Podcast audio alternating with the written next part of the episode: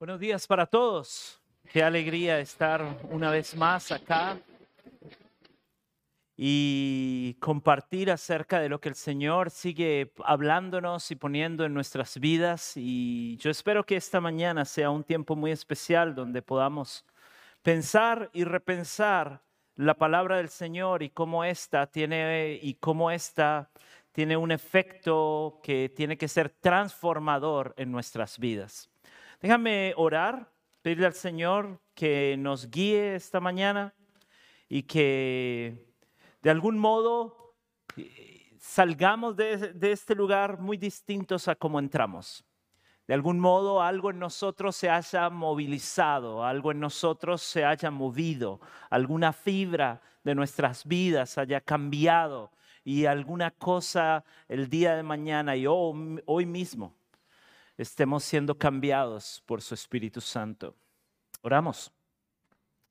Señor, te damos muchas gracias por esta mañana, te damos gracias por el regalo que tú nos das.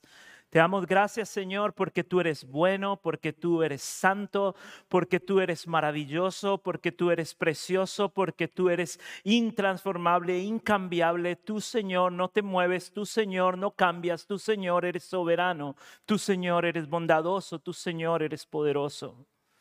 Señor, gracias por todas esas certezas de, de ti, Señor, y de tu presencia. Ahora, Señor, queremos, Padre, abrir nuestras vidas, abrir nuestros corazones, abrir nuestros entendimientos, abrirnos, Señor, al mensaje de tu palabra. Y como esta, Señor, debe de dar forma a nuestras vidas. En el nombre de Jesús. Amén y amén. Lo que acabamos de ver es un extracto de la película Jesús, aquella película que creo que ha sido de las, quizás la película en el mundo con mayor cantidad de idiomas, doblada a cientos de idiomas.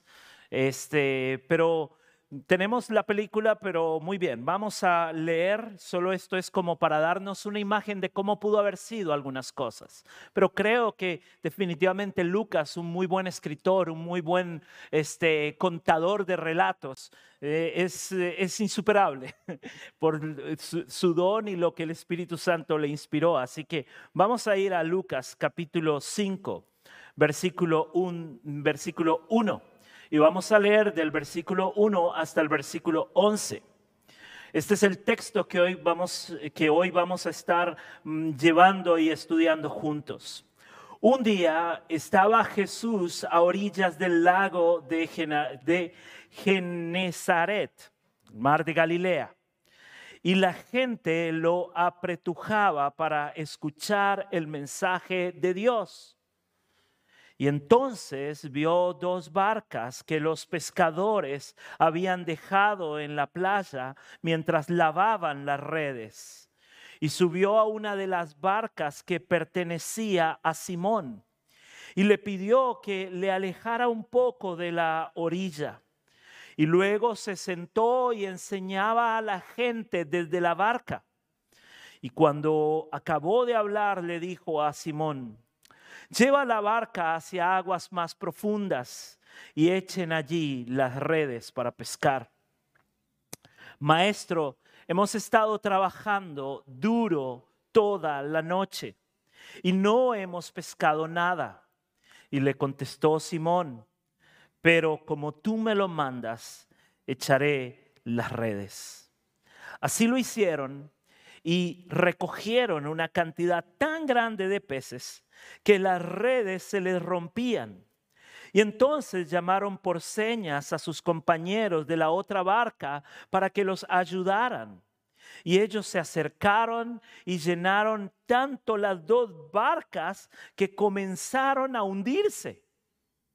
Al ver esto, Simón Pedro cayó de rodillas delante de Jesús y le dijo, apártate de mí, Señor, soy un pecador.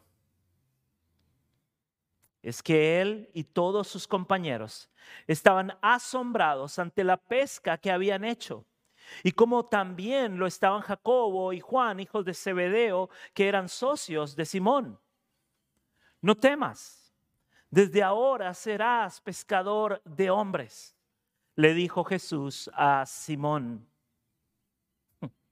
Así que llevaron las barcas a tierra y dejándolo todo, lo siguieron a Jesús. Este relato de Lucas se sitúa a orillas del mar de Galilea.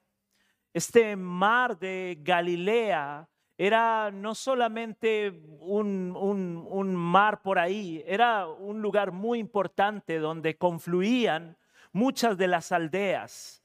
Se estima de que alrededor de 12 a 14 poblados estaban alrededor de este eh, gran lago o este pequeño mar, como lo quieras ver, el mar de Galilea. Y entonces estos pobladores que estaban alrededor dependían de este lago para subsistir y también dependían de este lago para navegar y ir y transitar, para llevar comercio, personas. Era un lugar céntrico. Y entonces en este lugar nos cuenta el relato que Jesús estaba enseñando. Y, aún la gente, había tanta gente que le apretujaban, es decir, estaba casi a la orilla, ¿no? Y entonces, como Jesús, bueno, siempre tiene buenas ideas, ¿verdad? Él dijo, voy a subir a esta barca para desde ahí seguir enseñando. Y entonces esta barca que él eligió es la barca de Pedro. Y de ahí parece que si nosotros leyéramos los primeros versículos, nos quedaríamos de que va a ser uno de estos relatos muy propios de los evangelios que nos cuentan qué pasó con las multitudes. ¿Cuál fue el mensaje que Jesús dio a las multitudes? ¿Cuáles fueron los milagros que ocurrieron entre las multitudes? O si estas multitudes tuvieron hambre y Jesús hizo algo por ellos. O si en estas multitudes habían enfermos y Jesús los sanó. O si en estas multitudes pasó esto o pasó aquello. Pero la verdad es que en el relato de Lucas el centro no va a ser las multitudes. Sino el centro del relato de Lucas, por eso es que no nos dice ni el contenido de la enseñanza de, eh, que Jesús dio ese día a estas multitudes, ni tampoco nos va a decir aún qué pasó con estas multitudes después. El relato, el centro, el epicentro, el eje sobre lo que Lucas quiere construir es acerca del llamado a Pedro. Y extensivo por los otros evangelios que podemos leer la historia paralela a también Jacobo, Juan, Andrés. Dos parejas de hermanos que justamente eran socios en una, mejor dicho, sería para nuestro entender una cooperativa junto a sus padres. Entonces el relato y el centro de lo que Lucas nos quiere llevar no son las multitudes, sino el centro y lo que Lucas nos quiere llevar es a entender y ver cómo Jesús se relacionó uno a uno con Pedro. Y que nada en esta historia es casualidad. No es casualidad que Jesús divisara y mirase y tomase la barca de Pedro. No es casualidad de que el milagro que Jesús hizo precisamente para un pescador, al que va a llamar después como un pescador de hombres, es justamente la pesca milagrosa. Es para que Él entienda, para que Pedro dimensione que ahora su llamado será en los recursos de Dios, en los milagros de Dios, en las señales de Dios.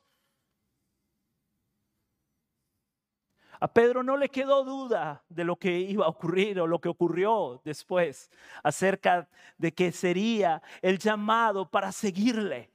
Y esto es interesante porque el Señor, y este es el primer punto que quiero ayudarte y juntos mirar, y eso es que el Señor fue armando, por decirlo así, todo un escenario para llegar hasta este punto de clímax en el que Jesús va a llamar a Pedro a ser un discípulo, un discípulo a tiempo completo de él. Porque la primera vez que Jesús se encuentra con Pedro es cuando cambia su nombre. La segunda vez es cuando sana a su suegra en su casa, o digo, de las ocasiones que tenemos registro en los evangelios. Y la tercera ocasión es esta. en la que Jesús ya lo llama formalmente para que sea su discípulo, uno de los doce, que va a ser uno de sus apóstoles. Nada es casualidad. Jesús fue como entretejiendo un escenario para llegar hasta este punto. Y Lucas quiere hacernos ver de que todo esto va a llegar al punto en el que Pedro va a ser llamado. Y acá es la cosa que me llama mucho la atención. Cómo Jesús va formando, orquestando, em, entretejiendo para, aún en medio de la multitud, Pedro entienda que su relación es personal, es uno a uno. Y yo me encanta escuchar las historias de cómo la gente vino al Señor. Porque cuando uno escucha a la gente cómo vino al Señor, a veces la gente no se da cuenta, o tal vez sí, pero todo lo que está contando no son una suma de un montón de casualidades. Es más bien un montón de diosidencias es un montón de cosas en las que Dios estuvo involucrando, en las que Dios estuvo entretejiendo, para que así, creando un escenario perfecto, para que un día pudiéramos entender que Él quería relacionarse con nosotros. Hace unos años yo creo, no, no he contado esta historia. Y si la he contado, dígame amén después pero no ahora porque me matan la, energía, la fuerza. Así. Pero la cuestión es que mi padre es el menor de 12 hermanos. Su familia ultra religiosa, pero en contra de todo lo que se llamara evangélicos. Tanto así que cuando vino mi padre al Señor, por mucho tiempo no pudo pisar la casa de sus padres. Y la cuestión es que mi abuela, dice mi papá, que mi abuela le decía, nunca pises una iglesia evangélica. Nunca. Porque ahí todos están locos. Y entonces mi padre, ya casado, viviendo en, otra, en otro barrio del de sus padres, etc., un día está caminando eh, por ahí y entra a la barbería y está ahí, el barbero le está cortando el pelo y el barbero le dice, don Enrique, o Enrique seguramente eran más jóvenes, le dice, vamos a la iglesia. Y mi padre pensando todo eso, pero él dijo, bueno, está bien, voy a ir. Y entonces él entró y lo primero que vio es que el pastor estaba llamando al arrepentimiento o llamando a algo y la gente pasó y estaba llorando al frente. Y entonces dice mi padre que salió corriendo. Entonces el barbero fue a buscarlo a su casa al otro día. Y le dice, Enrique, ¿por qué fue que te saliste? Y él le dijo, porque mi mamá tenía razón. Ahí están todos locos. Todo el mundo estaba llorando, nadie estaba ahí, estaban llorando ahí. Y el barbero le dice, ¿sabes? Enrique, lo que pasó es que la gente estaba llorando por arrepentimiento de sus pecados. ¿Tú no tienes pecados de qué arrepentirte? Mi padre se quedó así. Bueno, otro día iba pasando y escuchó música en, en este templo.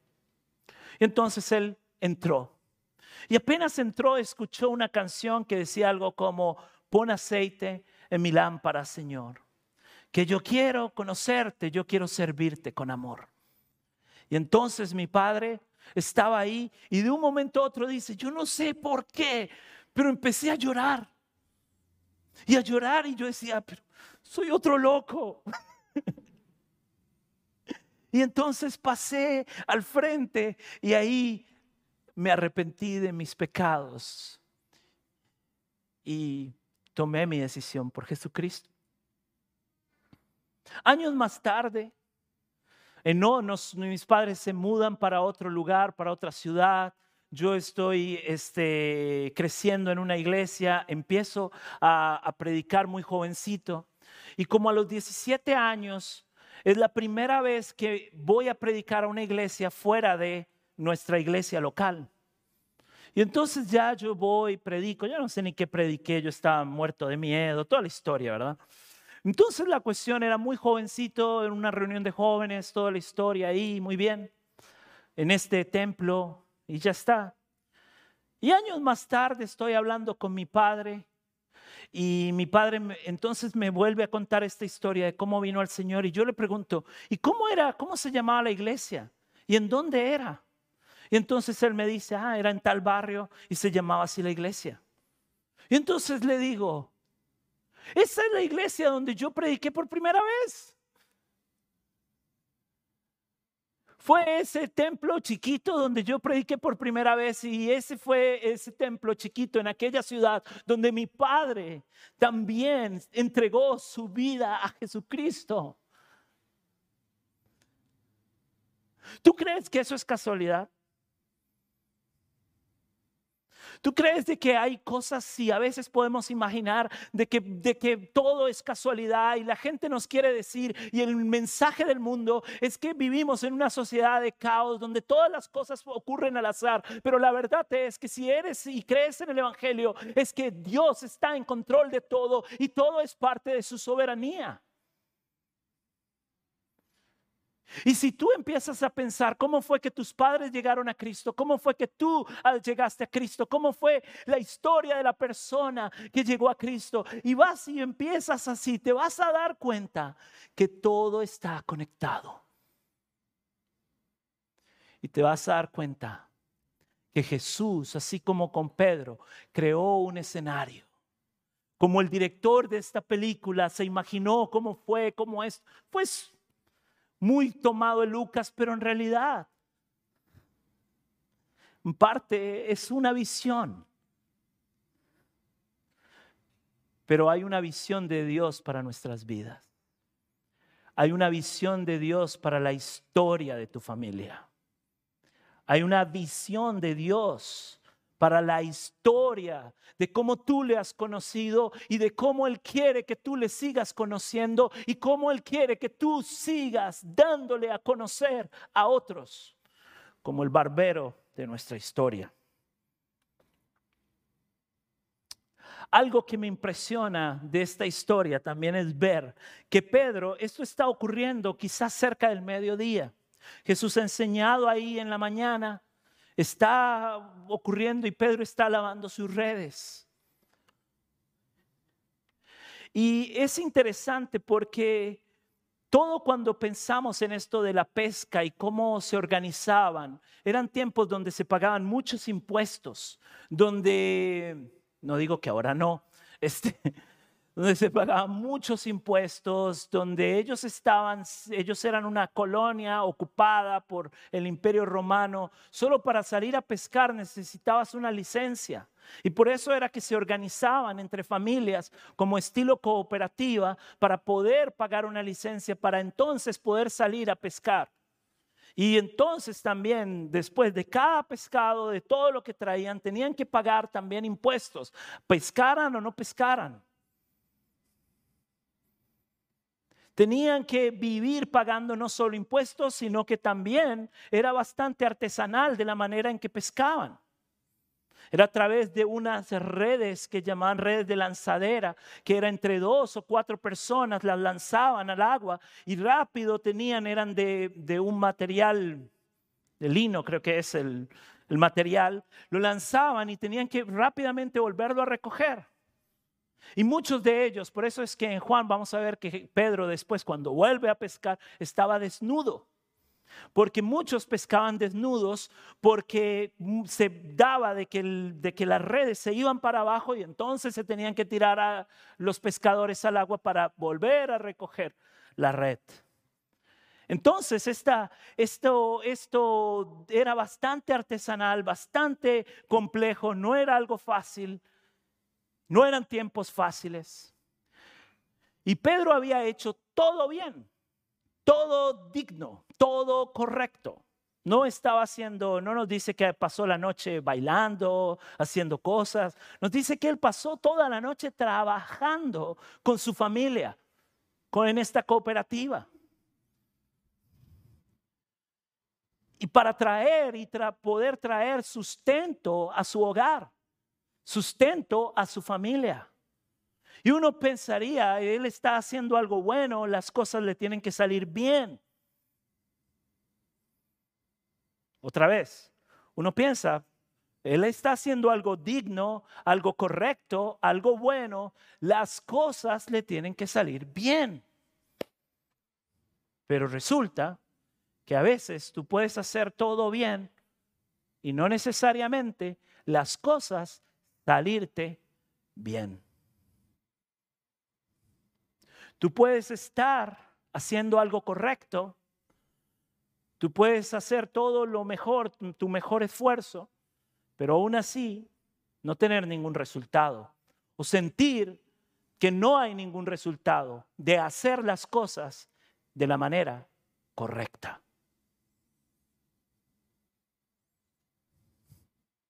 Yo no sé usted, pero a veces yo creo que nos hemos podido encontrar en alguna situación así, ¿no? Donde habiendo hecho todo lo correcto y haciendo las cosas bien, siendo honestos, las cosas no andan. Tratando bien a tu cónyuge, tu cónyuge sigue de pronto teniendo esa misma actitud. Haciendo las cosas correctas en la empresa, pero la verdad es que la empresa sigue para atrás, no sigue reportando ningún beneficio. Más bien estás pensando cuándo va a cerrar. Tratando de hacer una diferencia en tu escuela, y la verdad es que lo único que tienes en tu escuela o con tus amigos es burlas por tu fe o por lo que crees. Quizás luchando con hijos rebeldes y todo el tiempo diciendo y diciendo y los hijos se hacen más y más rebeldes. Quizás en seguro de paro o quizás luchando con tu autoestima. Tratando de, de creer lo que Dios ha dicho acerca de ti, pero sigues luchando con eso. Quizás sigues tratando de no volver a una relación que sabes, una relación sentimental que sabes que dejaste y que sabes que dejaste porque era la voluntad de Dios, pero sigue la lucha por tal vez volver, retomar. Quizás, quizás luchando contra un vicio, quizás luchando por tu esposo, por tu esposa, quizás luchando por tu hogar. Y hay un momento en que uno se puede parar y preguntar, cuando después de tanto tiempo de tratar de hacer las cosas, incluso luchando con una enfermedad crónica, hay un momento en que uno se puede parar y preguntarse, ¿valdrá la pena todo este esfuerzo? Uno puede pararse y preguntarse, ¿no será mejor dejar todo tirado? Y puede ser que estás lavando las redes con cierta desesperación. Y te puedes ver reflejado en Pedro, lavando las redes con cierta tristeza, lavando las redes con luto, lavando las redes con entre lágrimas o pensando en las consecuencias. Lavando las redes, siguiendo cargando esa enfermedad, lavando las redes con dolor porque sabes que estás haciendo lo correcto, pero las cosas no están saliendo como tú lo esperabas. Pero las promesas del Señor siguen vigentes. Las promesas del Señor no caducan. Las promesas del Señor no tienen fecha de expiración. Las promesas del Señor son siempre un amén y un gran sí, Señor. Cuando Él nos dice, hey, yo estaré con ustedes todos los días hasta el fin del mundo. Yo caminaré con ustedes. Mi vara y mi callado les infundirán aliento. Cuando nos dice, no te canses de hacer el bien, porque a su debido tiempo cosecharemos. Lavando las redes, Y Jesús prometiéndole y acercándose a Pedro y diciéndole, vamos otra vez. Vamos otra vez y esta vez yo voy a estar en la barca. Vamos a ver qué pasa. Vamos a ver qué ocurre. A mí me impresiona de que cuando Jesús hace este pedido y se acerca hasta Pedro y le dice, Pedro le dice algo como esto, Señor, Maestro, hemos estado trabajando duro toda la noche y no hemos pescado nada. Pero cuando él dice, Señor, la palabra que él utiliza es epistates, que en griego va más allá de solamente un maestro. Y por cuestiones de nuestro idioma se nos queda corta. Pero la palabra que, que Pedro le está diciendo a Jesús es algo así como jefe, es algo así como dirigente, es algo así como capitán, epistates. Le dice algo como, hey, tú eres no solo un maestro, sino un maestro que tiene la autoridad para decirme que haga algo y yo hacer algo en el nombre de este maestro. Y entonces va y el resultado es diferente. Nosotros tenemos y vivimos en una sociedad que yo creo que no está peleada del todo con Jesús.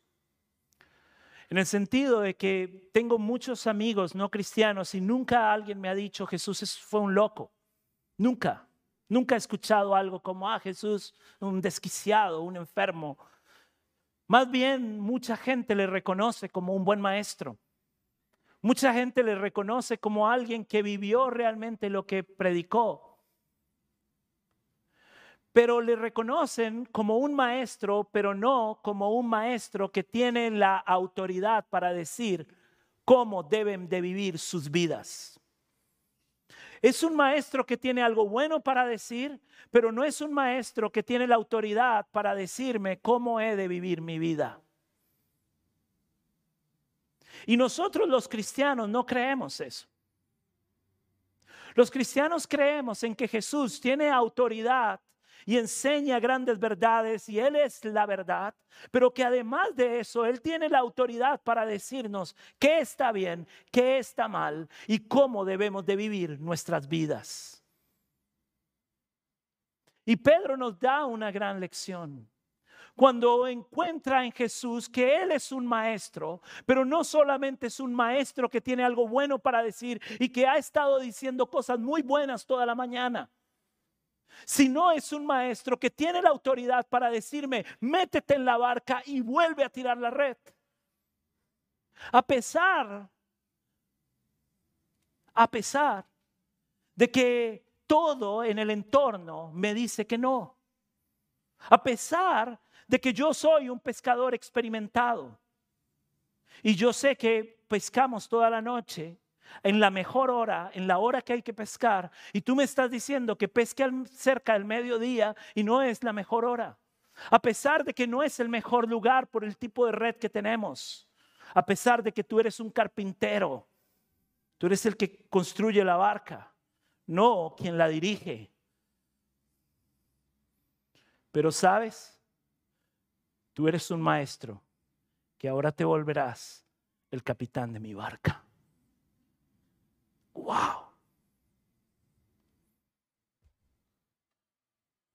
Es maravilloso. Porque Pedro puede lidiar con todas esas cosas, todas esas voces, las voces de su contexto, las voces internas, las voces de su orgullo, pero aún así reconoce que en Jesús hay autoridad para decirle cómo ha de vivir su vida cómo ha de hacer su trabajo. Y este es el tema del cristianismo, queridos hermanos. El tema del cristianismo es entender y reconocer que Jesús es un maestro que tiene la autoridad para decirme cómo he de vivir en mi trabajo, cómo he de ser un buen esposo, cómo he de ser un buen padre, cómo he de ser un buen empleado, un buen ciudadano.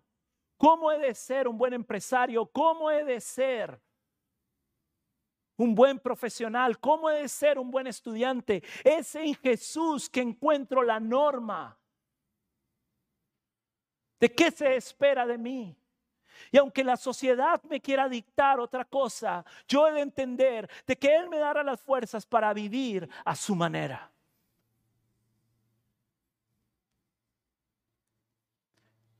Y todavía más maravilloso. Este pasaje es un... hay tantas perlas cuando vemos de que cuando ocurre el milagro, Pedro inmediatamente sabe que esto es una señal. Él sabe que esto es producto del Dios vivo. Hay un momento, y esto me encanta de cómo lo recrea esta película del 79, de la película Jesús, de que Pedro seguramente está en la alegría, en la algarabía, yo me imagino, ¿no? la ganancia, la alegría, la felicidad, el peligro de que la barca no se hunda. Y está con todos esos pescados ahí. Yo no sé, yo casi me imagino que andaba con un pescado ahí corriendo de la barca. Y en un momento caen cuentas. Mira a Jesús y dice que cae de rodillas. Y le dice, apártate de mí.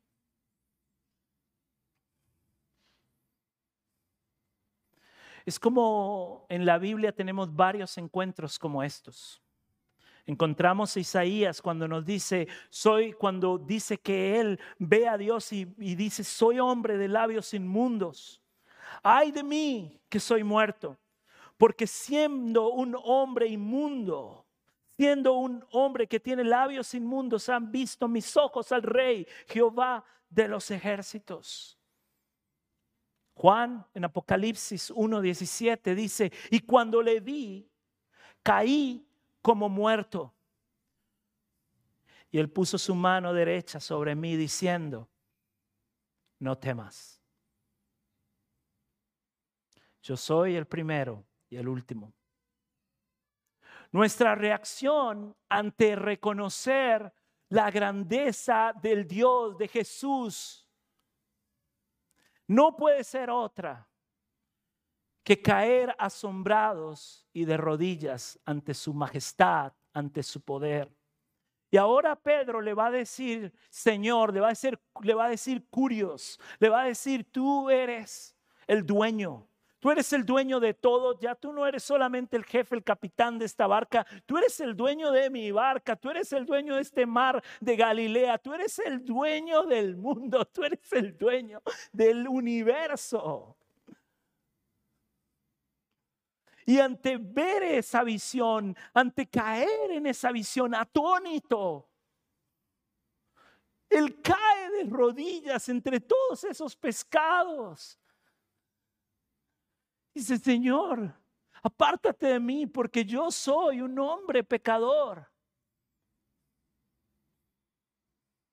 Y es que entender su santidad, la conciencia de su santidad no puede traer en nosotros un efecto de solamente light.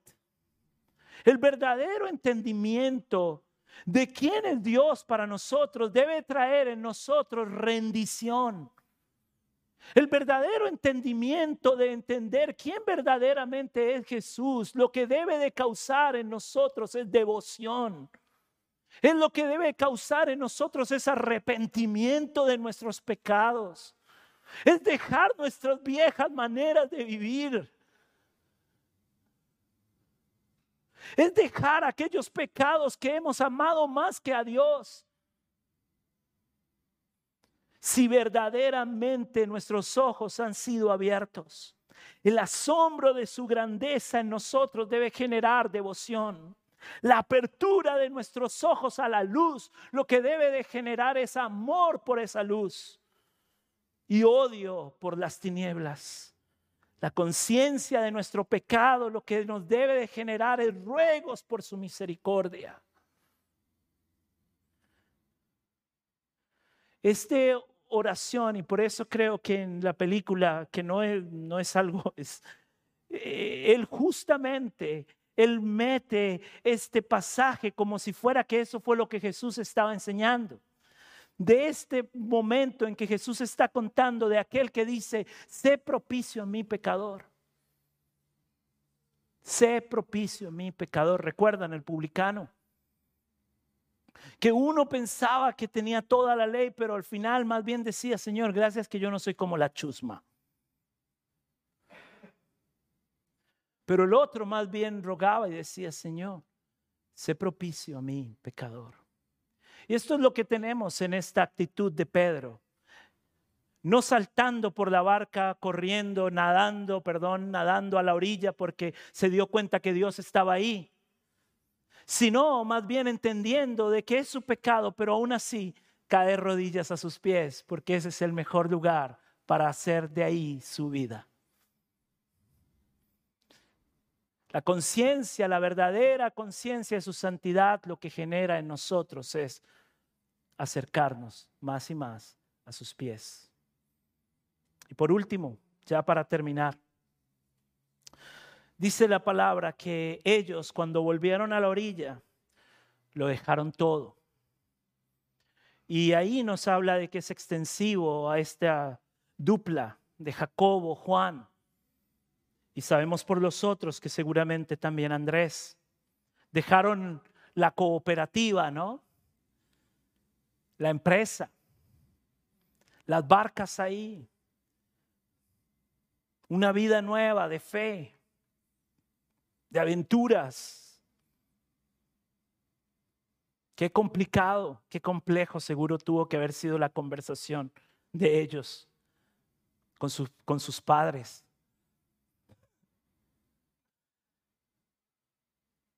Mira papá, lo que pasa es que estábamos ahí. Yo creo que este pescado va a durar como para unos un tiempo, la ganancia. Pero nosotros tenemos un llamado que seguir. Pero lo cierto, y esta palabra es que ellos estaban reconfigurando sus vidas en función de quien entendían a qué debían de seguir. Y esto, piensen en esto, ellos estaban reconfigurando sus vidas en función de su llamado a ser discípulos. Yo no lo entendí mucho, la verdad, muchos años no lo entendí. Es más, yo te diría que lo entendí más cuando me, ya tomamos este tema de este llamado de ser misioneros. Yo creo que ahí como que entendí un poquito más.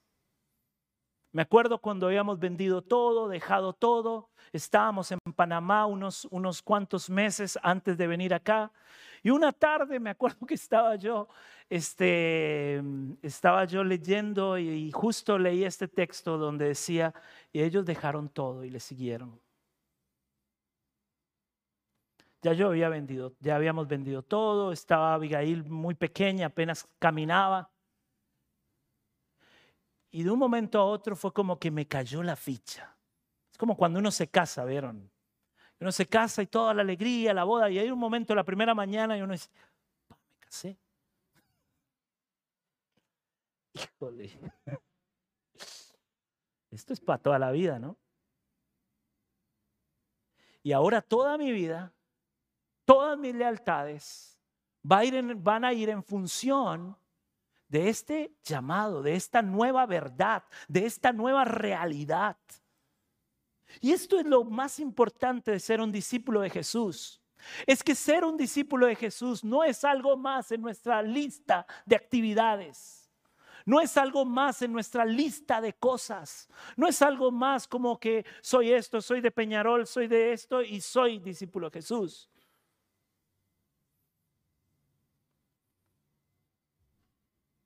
Ser discípulo de Jesús es que tu vida ahora se configurará en función de ese llamado que has entendido que Jesús te ha hecho. Es entender que tu vida, que tu trabajo, que tu hogar, que tu familia, que todo ahora será en función de que eres su discípulo. Que antes de yo ser la nacionalidad que seas, de antes del idioma que tú hables y aún tus rasgos más eh, orgánicos, más rústicos, rudimentarios, aún antes que eso, eres un discípulo de Cristo. Hay gente, viste, podemos ir a jugar al fútbol y de un momento a otro, ya todas las palabras que salen, las cosas que hacemos, como antes de subirte a entrar a la cancha, Tú eres cristiano. Tú eres un discípulo. ¿Viste esos jugadores a veces que sacan su remera y es como que está su remera de fútbol, ahí está obviamente la lealtad con la que están jugando. Pero dentro y después se levantan la remera y dice algo como, soy discípulo de Jesús. ¿Por qué? Porque dentro de ellos más aún dentro de su contrato, de su equipo, etcétera, está de que son discípulos de Cristo. Y un día van a dejar de ser jugadores, un día nosotros vamos a dejar el trabajo en el que estamos, un día nos vamos a jubilar, un día esto, un día aquello, pero lo único que va a seguir con nosotros, aún después de la muerte, es que somos discípulos de Jesucristo. Entonces ser discípulo de Jesucristo es sobre aquello que nosotros hemos de configurar nuestra vida. Que hoy entendamos esto. Entendamos que el Señor ha armado todo este escenario, no solo para que tú empieces a venir a la iglesia, sino para que todas tus lealtades en toda tu vida vayan en función de amarlo, conocerlo y servirlo. Cada día, a cada hora, en donde quiera que estés. Oramos.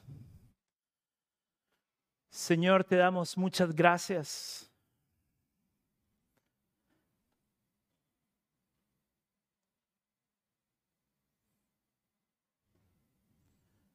Porque tú, Señor, nos has llamado, nos has amado, nos has buscado.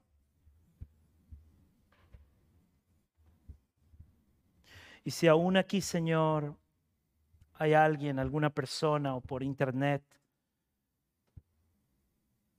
que después de escuchar esto dice, yo no entendía así que era ser un cristiano.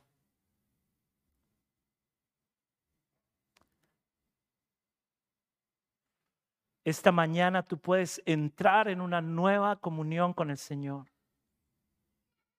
Si le dices, Señor, he entendido ahora tu grandeza, he encontrado esta nueva perla, esta nueva verdad, Señor, que antes hasta hoy no había entendido. Señor, perdona mis pecados, lava mis pecados con tu sangre preciosa. Me arrepiento de cada uno de ellos, Señor. No como quien tenga la fuerza interna para dejarlo, sino como quien sabe que tú me darás las fuerzas, Señor. Y tu Espíritu Santo transformará mi vida.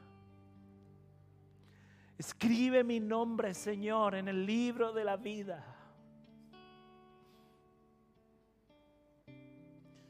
Perdóname tantos años que estuve en la iglesia sin ser parte de ella.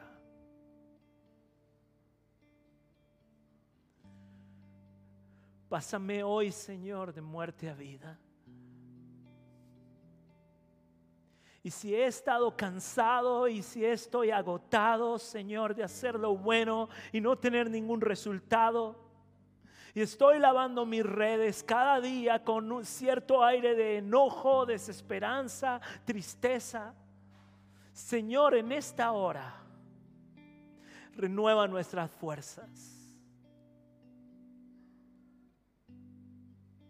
Tú has prometido, Señor, que tú nos darás un yugo que es mucho más ligero que, que nosotros cargamos. Y también has prometido de que tú eres un Dios que sigue haciendo milagros Tú eres un Dios que sigue sanando, tú eres un Dios que sigue perdonando, tú eres un Dios que sigue libertando, que sigue abriendo la cárcel emocional, depresión. Señor, tú eres ese Dios. Oh Señor, hoy en esta mañana Libéranos, Señor, de cárceles. Libéranos, Señor, de complejos. Señor, libéranos, Padre, de enojos, de rencillas, de rencores. Señor, déjanos, Señor, libres esta mañana. Porque queremos andar en tu barca, porque queremos caminar contigo, porque queremos vivir contigo, Señor.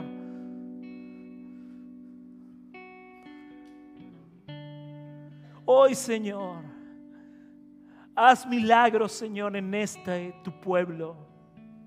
Hoy, Señor, haz tus milagros, haz tus señales, como lo hiciste aquel, aquel, aquella mañana, Señor, en Galilea de los gentiles. Oh Señor, haz milagros entre nosotros.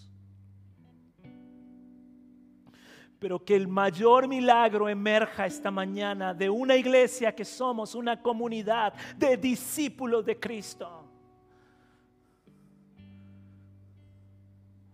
De gente que ha entregado completamente sus vidas y que todas sus lealtades van en función de ese Cristo de gloria que un día dijo, sigue.